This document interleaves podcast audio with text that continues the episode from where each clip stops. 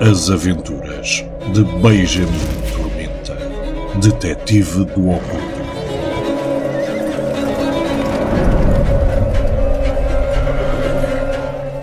O Deus das Moscas tem fome.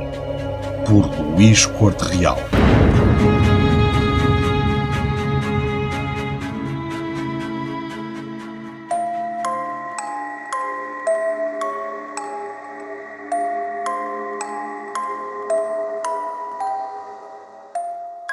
Foca-te no que temos entre mãos, minha besta! Rugiu o detetive para o ar. Sabes bem o que vai acontecer se chega ao palacete sem nada mais para além desta carabina. Sei quem foi a puta que te pariu. E não te atrevas a amoar, serpente. Nos milhares de anos da tua deplorável existência, alguma coisa saberás que. Cala-te! Tormenta calou-se. A voz de Lamastu não era a de um amu ou desafio. Era a que antecedia algum tipo de revelação. O detetive sentou-se, agastado, mas em antecipação, passando as mãos pelos cabelos desalinhados. Olha para o livro, homenzinho. Olha, as páginas estão a dizer-nos o que fazer. O bruxeiro olhou para o grimório a luz balouçante do candeeiro fazendo as sombras percorrerem as suas páginas cobertas de caracteres. Caracteres que não conseguia ler, pois o livro estava ao contrário. Agarrou nele e começou a rodá-lo para tentar decifrar aquela página. Tinha a certeza que já a havia lido várias vezes, mas. Esterco de Pazuzu! Larga! Deixa como estava e olha com atenção. Tormenta afastou os dedos e estudou os caracteres. A respiração suspendeu-se-lhe quando se apercebeu de que, apesar de estarem invertidos, os conseguia ler. Agarrou o livro com voracidade e tentou ler a página desde o início. Sim, era aquilo. A mesma página que descrevia como convocar a criatura, quando lida de cabeça para baixo, demonstrava como a desconvocar um artifício elementar, quase ingênuo. Em silêncio, mas com o coração mais leve, leu-a com atenção. E voltou a reler várias vezes. O fiacre já passara ao centro da vila. Deixara Monserrate para trás e avançava pela estrada em direção à ermida do Senhor do Rio Velho. No alto, recortada contra um céu em tons de azul marinho e mergulhada num leito de fofo nevoeiro, a silhueta do Palácio da Pena erguia-se como um mausoléu.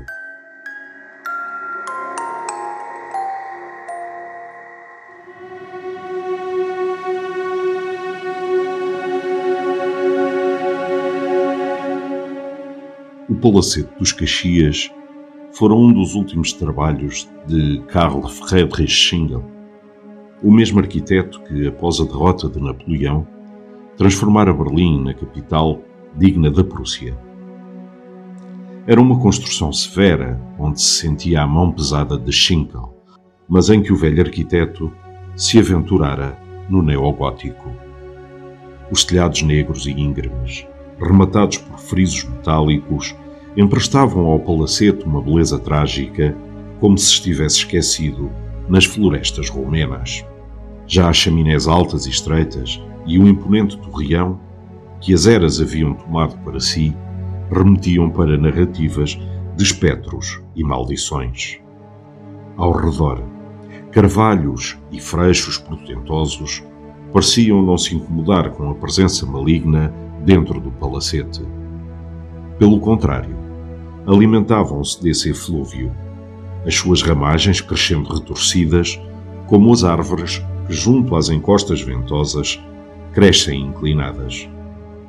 Mas ali, na quinta dos Condes de Caxias, as árvores dobravam-se para o centro, na direção da casa, como se ela fosse o epicentro da corrupção, o vórtice escuro que comandava o que vivia e o que jazia morto. Tormenta parou junto do portão da propriedade. Alto, pesado, com a imponência do portão de fortaleza e a majestade do ferro forjado, trabalhado por mãos habilidosas e tornos fortes para formar cordas em nós manuelinos, curvas apertadas e espigões afiados. A fechadura há muito que apodrecera, mas uma corrente mantinha-o fechado. O bruxeiro retirou um pé de cabra da mala e, em poucos segundos, a corrente deslizava para o chão e o portão abria-se num rangido grave na noite silenciosa. Porque a noite estava silenciosa. Um silêncio tão absoluto que quase se tornava ruidoso. As corujas não piavam nas copas maciças. Parecia que todos os animais evitavam o lugar, como se, sobre a terra úmida e áspera, nem as minhocas ou os escaravelhos se atravessem a aproximar. Não admirava que os aldeões evitassem o lugar como a peste. A danação sentia-se no ar a cada respiração. Entre o cheiro da decomposição e um vago humor a resina que se libertava da mata em redor, o detetive sentiu o fedor que conhecera pela primeira vez na biblioteca do velho Chagas e que ainda não lhe desocupara as narinas. Algo proibido e nefasto. Todas as janelas e portas do palacete estavam entaipadas, com grossas pranchas de madeira, escuras e retorcidas pelos elementos. A casa emanava uma tal presença que não conseguia esconder, aos olhos mais atentos, que aqueles taipais não estavam ali para impedir que alguém entrasse, mas sim que algo saísse. As botas de tormenta pisaram a erva morta, em passos lentos, mas decididos. Para a porta separavam-no apenas alguns degraus de pedra, em cujas fissuras ervas cresciam devagarinho. O cheiro estava mais forte, as sombras das árvores mais pesadas. O som dos passos abafava-se sobre o próprio ar denso e quase irrespirável. Está lá dentro.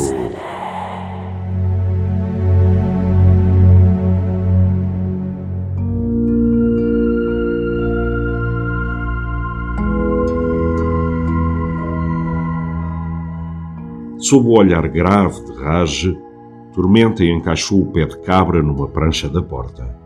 Agora, de perto, conseguia distinguir os símbolos desenhados na madeira antiga quase apagados pelas intempéries do inverno, provavelmente mais fracos, o que permitira à abominação ousar voos longos na escuridão da noite.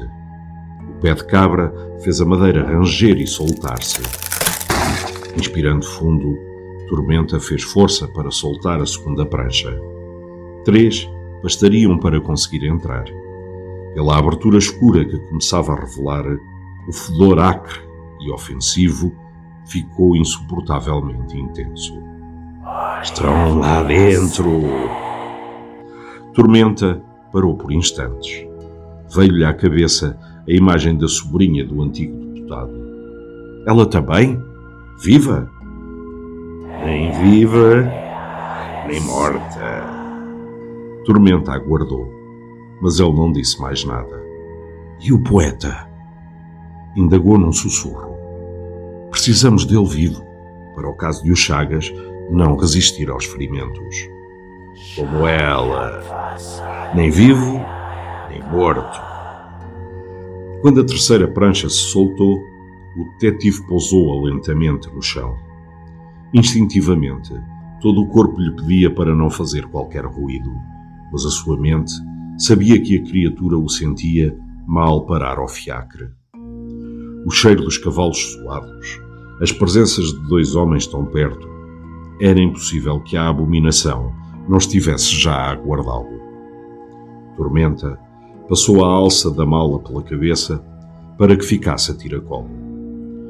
Com as mãos livres, acendeu o pequeno candeeiro de petróleo e deu o primeiro passo hesitante para o interior do palacete. Mas aquela edificação não era mais um palacete era como uma pequena catedral. Os seus passos ecoavam como se tivesse entrado na igreja de Santa Maria Maior. À luz bruxuleante do candeeiro, o bruxeiro constatou que todas as paredes e pisos interiores haviam sido derrubados. Só as paredes exteriores do palacete resistiam, como uma casca fina que esconde algo imenso. Uma crosta que não foi destruída apenas devido aos sinais de apresamento gizados no exterior. Um passo à sua frente, o chão caía em direção à escuridão, cavado como uma mina. Aproximando o candeeiro, distinguiu o topo dos arcos quebrados que deviam ter suportado o primeiro piso e, mais embaixo, as paredes desmoronadas da cave. A cave, onde Urano Chagas dissera que tudo acontecera. O entulho feito de pedra, tijolo e madeira foram utilizado pela criatura para revestir as paredes altas do palacete, da mesma forma que as aves usam galhos e ervas para formar e consolidar o ninho. Pernas de cadeiras, doceios de camas e outros pedaços de mobília espreitavam dessas paredes irregulares e dantescas. Por todo o lado, ossadas, milhares de ossinhos brilhantes sob a luz hesitante, de pequenos roedores, raposas, topeiras, cães e gatos, parecendo seixos numa praia junto da rebentação.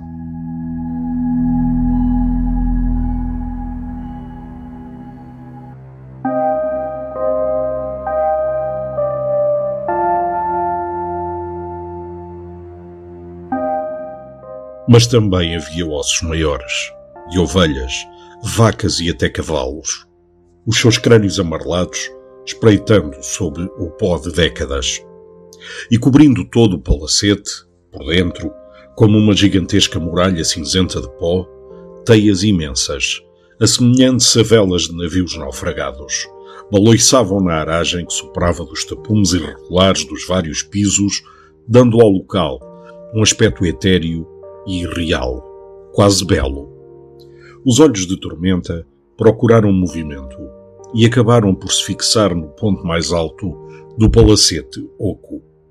Era o torreão de pedra, por cujos taipais desalinhados entrava uma ligeira sugestão da luminosidade matinal. E recortado contra essa claridade, tímido e distante, o vulto imenso da criatura encolhida que nem uma aranha no casulo. Tinha as asas pendentes como um morcego no teto de uma caverna funda, os apêndices rijos e imóveis num repouso depredador. Da sua boca, virada para baixo, aberta em flor, pendia uma língua ou tentáculo, longo e escuro, que segurava um vulto na ponta.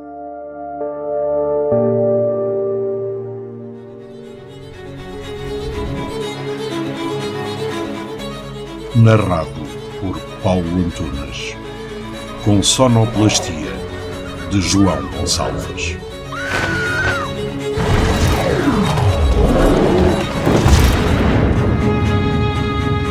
O Deus das Moscas tem fome.